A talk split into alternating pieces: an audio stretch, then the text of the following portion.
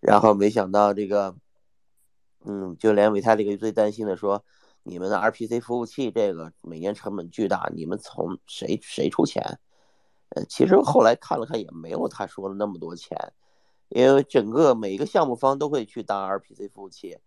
为了自己的产品更快，是吧？反而就完成了去中心化，然后。嗯，各种清节点呢就不计其数了，是吧？然后 RPC 服务器也打了很多，每个项目方都打，这个就自动完成了去中心化，啊，然后矿池也打，是吧？然后都打，然后这个这个自动的网络就越来越好，一经络万物生吧。所以伟他那个扔掉的链被被我们捡起来以后，被中国这么多开发者捡起来以后，这个生态越来发展的越来越猛。嗯，我记得三三基金成立的时候。是在呃 AWSB 的，就是我们叫猴三基金嘛，后后后来改成三三，就是当时候起步的时候其实没有方向，是吧？后来这个这个 AWS 社区，正因为是弯曲的一个纯技术讨论的社区，有技术背景的人很多，在我提出那个分叉以太坊的时候，没想到这么多人支持，而且并且把。这么多 core developer 进来，这这个就我就想这个，原来我自己都认为百分之九十九是喊喊单，喊一喊就失败的一个项目，没想到真分叉成了，分叉成了以后，还有这么多项目在开发啊，超出了我们的预期。对，说回这个孙宇成成首富这一件事情，是因为已经这小子已经都拿了几十亿美金在账户上躺平就得了，对不对？波长也在手上了，P 网也在手上了，然后作为币圈里面第二梯队的这个挣到钱的一个，就是逆袭翻盘、穷穷小逆袭翻盘的一个典范啊，其实差不多了，这孙宇晨够了，得了，够了，但是却把自己赚到的钱十五亿美金拿出来去买货币，很明显了，图穷匕现啊，这就是很明显，就就是看着，就是对着赵长鹏来的啊，长鹏要小心了啊啊！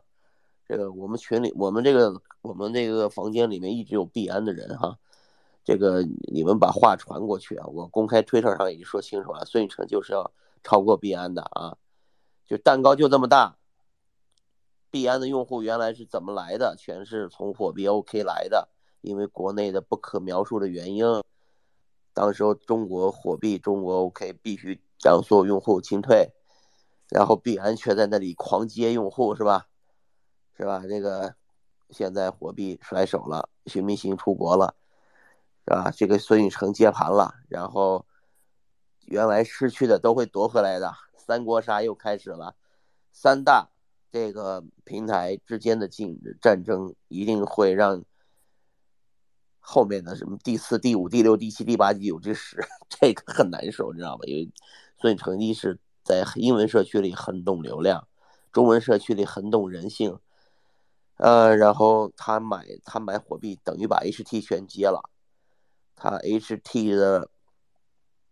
别忘了 HT 那个币啊，这个这这个就就是长鹏怎么变成首富的，并不是说必然刷单就能成为首富，是因为。他手上的 BNB 那个币啊，最后算市值算成了他首富，是吧？虽然长鹏不承认，但是那边帖子好多人说就是长鹏写的，成为首富那题那那个评评为首富这事儿，然后不承认首富这事儿，都是局啊，都是为了流量，都是最好的宣传。孙宇成才不管那么多呢，孙宇成默认成为首富，迟早的事儿啊。因为他好手上的好多币的币值，如果都算上的话，再加上第三方一评价，他成首富板上钉钉的事儿。一旦一旦成为首富，就长鹏首富效应很久以后，大家注意看币安的流，就是币安就自然而然的成为第一了。但是我说币安如果不犯错，孙宇成很难成为首富。孙宇成这个流蹭流量之王已经成为流量之王啊，就是说屠龙少年已经成为。巨恶龙，就是你知道他蹭流量蹭到什么程度？ETHW 跟他们半毛钱关系都没有，知道吗？他硬蹭，他就说我第一个站出来支持我们 P 网会上线 ETHW，结果 还上线错了，呃，还搞了乌龙事件。然后他自己说自己有一百万个 ETH，所以他有一百万个 ETHW。OK，那他离长鹏这边还早还远着呢，一长鹏的 ETHW 比他多啊。完了那个，关键是在 ETHW 这事儿上，徐明星是第一个 OKLink 支持的，就区块链浏览器的。我们现在官我们自己自己没有官方是吧？我们是一个社区，我们社区里面做区块浏览器的技术太烂了，所以 OKLink 做的太好了，我们就直接用 OKLink 指向 OKLink 了。这个也就是为什么长鹏到现在没币安不上线这个不上线这个这这个 ETHW 的主要原因啊。我分析说很简单，一是长鹏认为徐明星是这里面最大的 benefit 的受益者。大家知道，OKLink 第一时间上线了 ETHW，然后，呃，徐明星第一时间上线了 OKLink 的区块浏览器，并且通过这件事情，它成为了 E O ETHW 最主要的交易盘，呃，期货也是他第一个上的，所以他的这个默默的抢了从币安里面流失出来的几十万用户。因为币安它这很难选择，长鹏不支持上线，但是很多用户为了交易就全跑到 OKLink 去了，OK 矿域去了，然后有很多都我说实话很多都是中国人，然后当年怎么去的币安又怎么回到的 OK 是吧？这个就是江湖。嗯，长鹏不得不说，当年我们给长鹏做 ICO 的时候，黑稿弄的最多的后面就是许明星啊。所以我们对许明星当年是恨之入骨，为什么呢？我在前面喊着做 ICO 呢，BNB 我们疯狂的推呢，结果他在那边天天那个上个长鹏的黑稿，说这个航这个说了一堆的航长鹏的那个有的没的，反正黑稿弄得我们很尴尬，然后最后最后最后这个恩怨自此就结下梁子了哈，不只是把当年。这个合一长航鹏给弄出 OK 啊，就是说他们三足鼎立啊！我待会儿发个，待会儿可以发一个照片给大家看，就是他们三个人在一起合影的照片，三足鼎立。一个 OK 的 CEO 把 OK 的 CTO 和 COO 给开了，结果 COO 和 CTO 出去干了一个币安，结果超过了 CEO 的 OK 很大很大很大，然后是吧？呃，这个这个这就是江湖，没有这种恩怨，没有这种战斗啊，就这个没有这个江湖，没有今天的币圈啊，这是交易所之间的战争是永远不停的啊。然后这个我们最大的受益者是我们每个用户，他们在那儿战战争，最后我们每个用户得益了，我们每个用户感享受到了更好的服务，更丝滑般的服务啊，然后。逢年过节，T 恤衫过来啊，就是月饼什么乱七八糟的，都是从各家收到的各种礼物，这都是服务是吧？这这这这些都是火币的服务。其实，OK，当年的服务没有火币高级啊，火币的这个服务是最高级的。为什么火币当年第一啊？徐明星怎么追都追不上。那当年火币是很牛逼的，那个服务是高级的，只是因为这个徐明星和李林被关到山西一段时间以后，实在失去信心了。最后，李宁想卖了，许明星毅然决然的出国，要把这事搞大。所以大家可以看得到，三国杀，我的判断是，呃，我的判断给了一个判断，因为孙宇成年轻，没别的啊，就是我说未来的多少年里边，孙宇成一定超过长鹏和呃许明星的原因在这儿啊。而且语言上面，呃，长鹏的语言稍微不如孙宇成的流畅啊，然后不如孙那个性格也没有孙宇成那个。那个那个往往前冲哈，孙宇成那个读过北大读过历史的人知道吧？毛选看了无数遍的人，隐隐在那里面藏了很久的人啊，这个这个人这个人这个人是能藏得住的啊，就是他把波场在币安在所有交易所都上线了，除非币安把波场币下架是吧？嗯，只知道这个图穷匕现了是吧？那个不爽那个孙宇成了，那那那你你你你你格局就小了，孙宇成拿着。一个波场币，一个 HT 是吧？一个 P 网，一个啊，一个一个一个呃，一个火币，火币的技术远远超 P 网无数个数量级，那是两三千人的团队，再加上杜鹃之类的老的火币人都在，都搬到新加坡了，肯定会助威。这这个徐明星和赵长鹏还有这个那个孙宇成都住在新加坡，都拿着不同国家的身份，是吧？而且这次肯定要大干一场了。这次除了抢中国客户以外，主要还是抢所有的华人客户在全球的，还要再抢这个英文社区的客户。基本上英文社区客户现在毋庸置疑是那个长鹏啊，长鹏因为现在排在前面不是开玩笑的，他们的运营能力很强，国际化很强。孙宇晨的国际化也不错，这次来了以后，拼时间、拼距离的都，我觉得都都都很那个什么。而且在 ETHW 这上的话，我们看到的是这个这三家都在发力。长鹏做了一件事情，他没有让 ETHW 开买盘，他只开了卖盘，你只能 在币安上卖掉 ETHW，卖给谁了？肯定卖给长鹏了，是吧？长鹏在不停的收，然后这个币价一直在跌嘛，就是他只允许客户卖嘛。BNB 作为第一大交易所，很多用户那因为币安不支持，所以就卖了，反正免费筹码。所以这个币谁拿的多，谁也是首富啊！我觉得孙宇晨可能会持有上千万枚 ETHW 后面啊，他要买。他们这些人都很聪明，都看到这个生态。对我告诉你们，那个所有的目前从 ETHW 上面生态里面做大的这个大的团队，全是从币安链上来的。我不点名啊，就你们看，所有从一所有的 ETHW 下面现在做成的有有点规模的团队，都是之前在币安链上做了半天。哎呀，这个他妈的会宕机，这个这个 POS 随时给我不让我提币了是吧？或者是给我各种限制，呃，那个没机会了。反正说你 Pancake 也做那么大了，我们 Swap 没机会，你的 Launchpad 也做那么大，我们也没机会。于是大家就全跑到这个 ETHW 上来做了。而 NFT 项目也是这么来的，因为毕竟那个 B。就是那个币安链的那个没有代币，它的代币的 BNB 跟币安链没关系，这是它的一个死结，是它的七寸。呃，这个七寸就是说，大家没法去通过在币安链上做做生态去赚到更多的 BNB，没法做，没有直接强关系。所以说，币安宕宕机的时候，停机维护了，BNB 都没有怎么跌，因为 BNB 是平台币，币安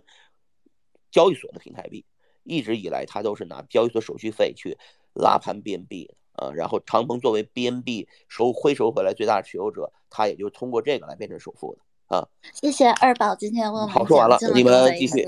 谢谢谢谢谢谢。那我们再哎，Swap 有可能会成为，谢谢，有可能会成为第一的啊。谢谢谢谢。Swap 我说回来，首先团队很不错，然后这个机会还在这里，ETHW 机会在这里。团队我看那个技术实力很强，也是也是成建制的团队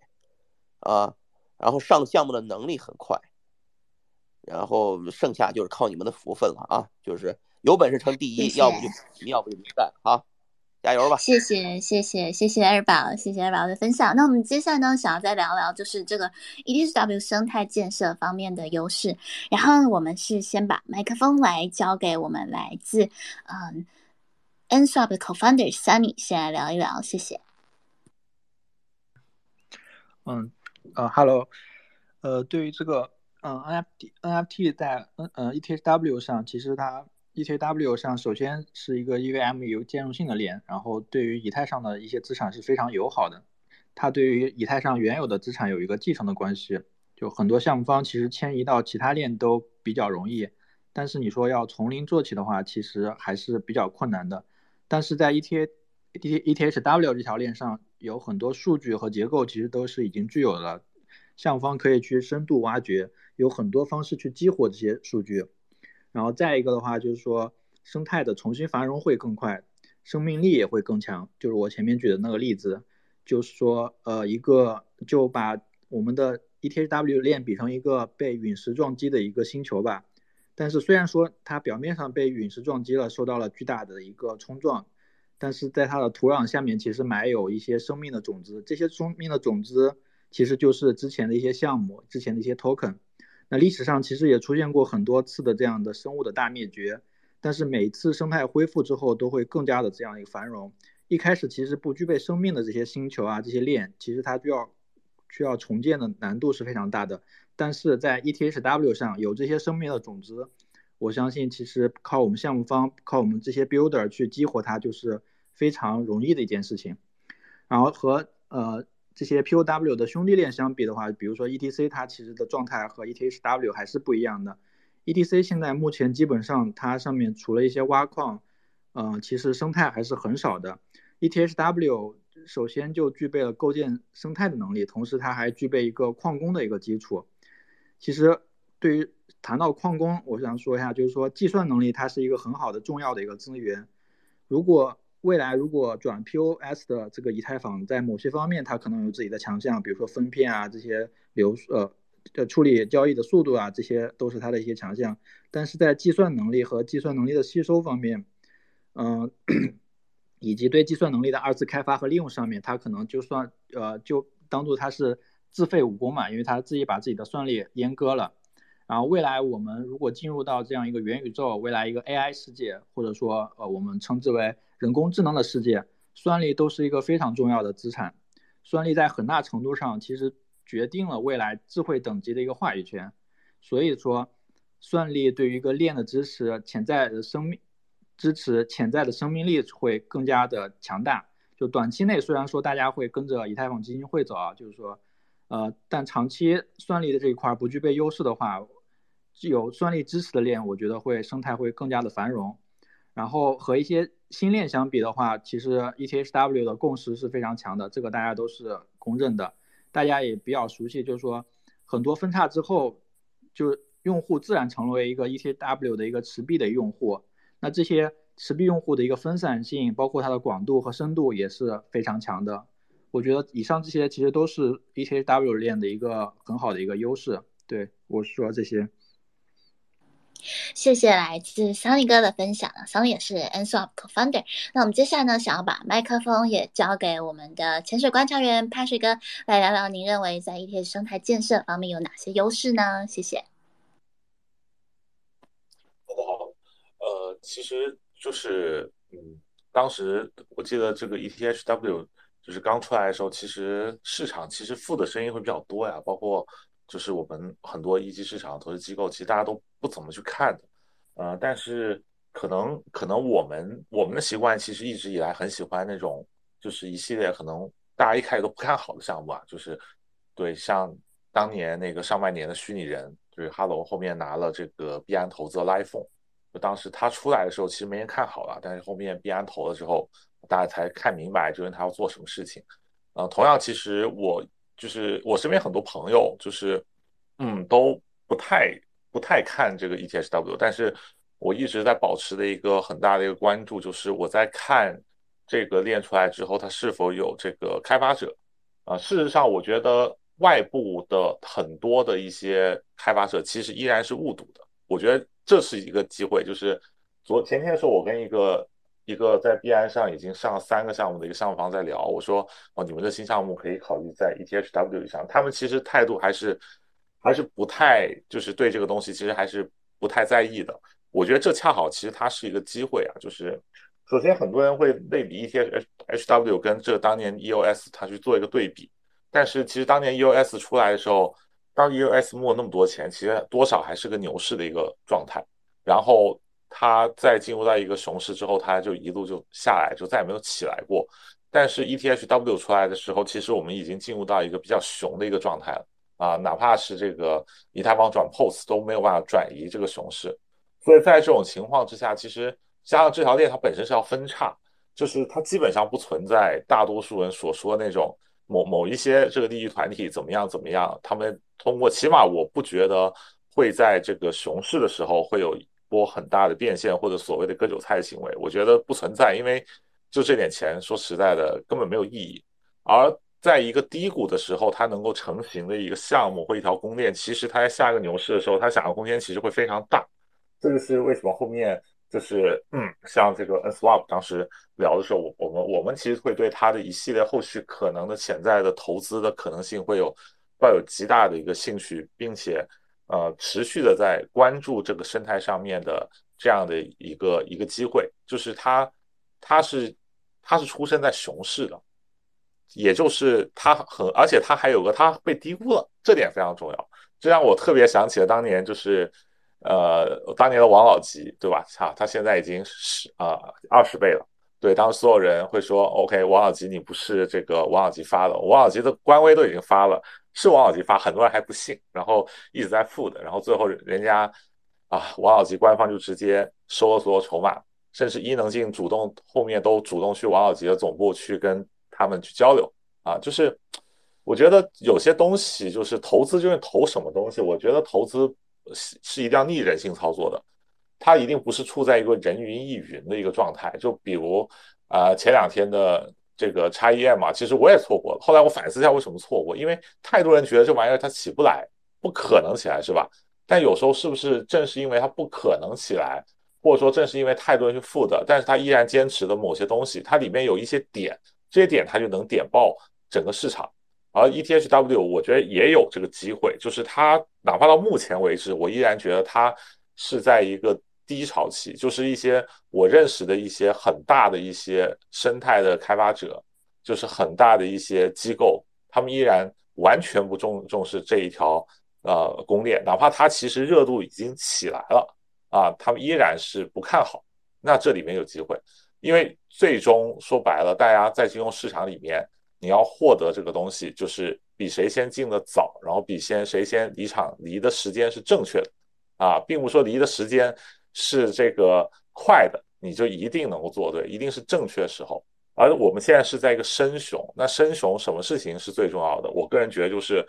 在深熊的时候，必须持有相当量的一些叫做被低估的优质资产，这是所有的投资人还有投资机构，或者说在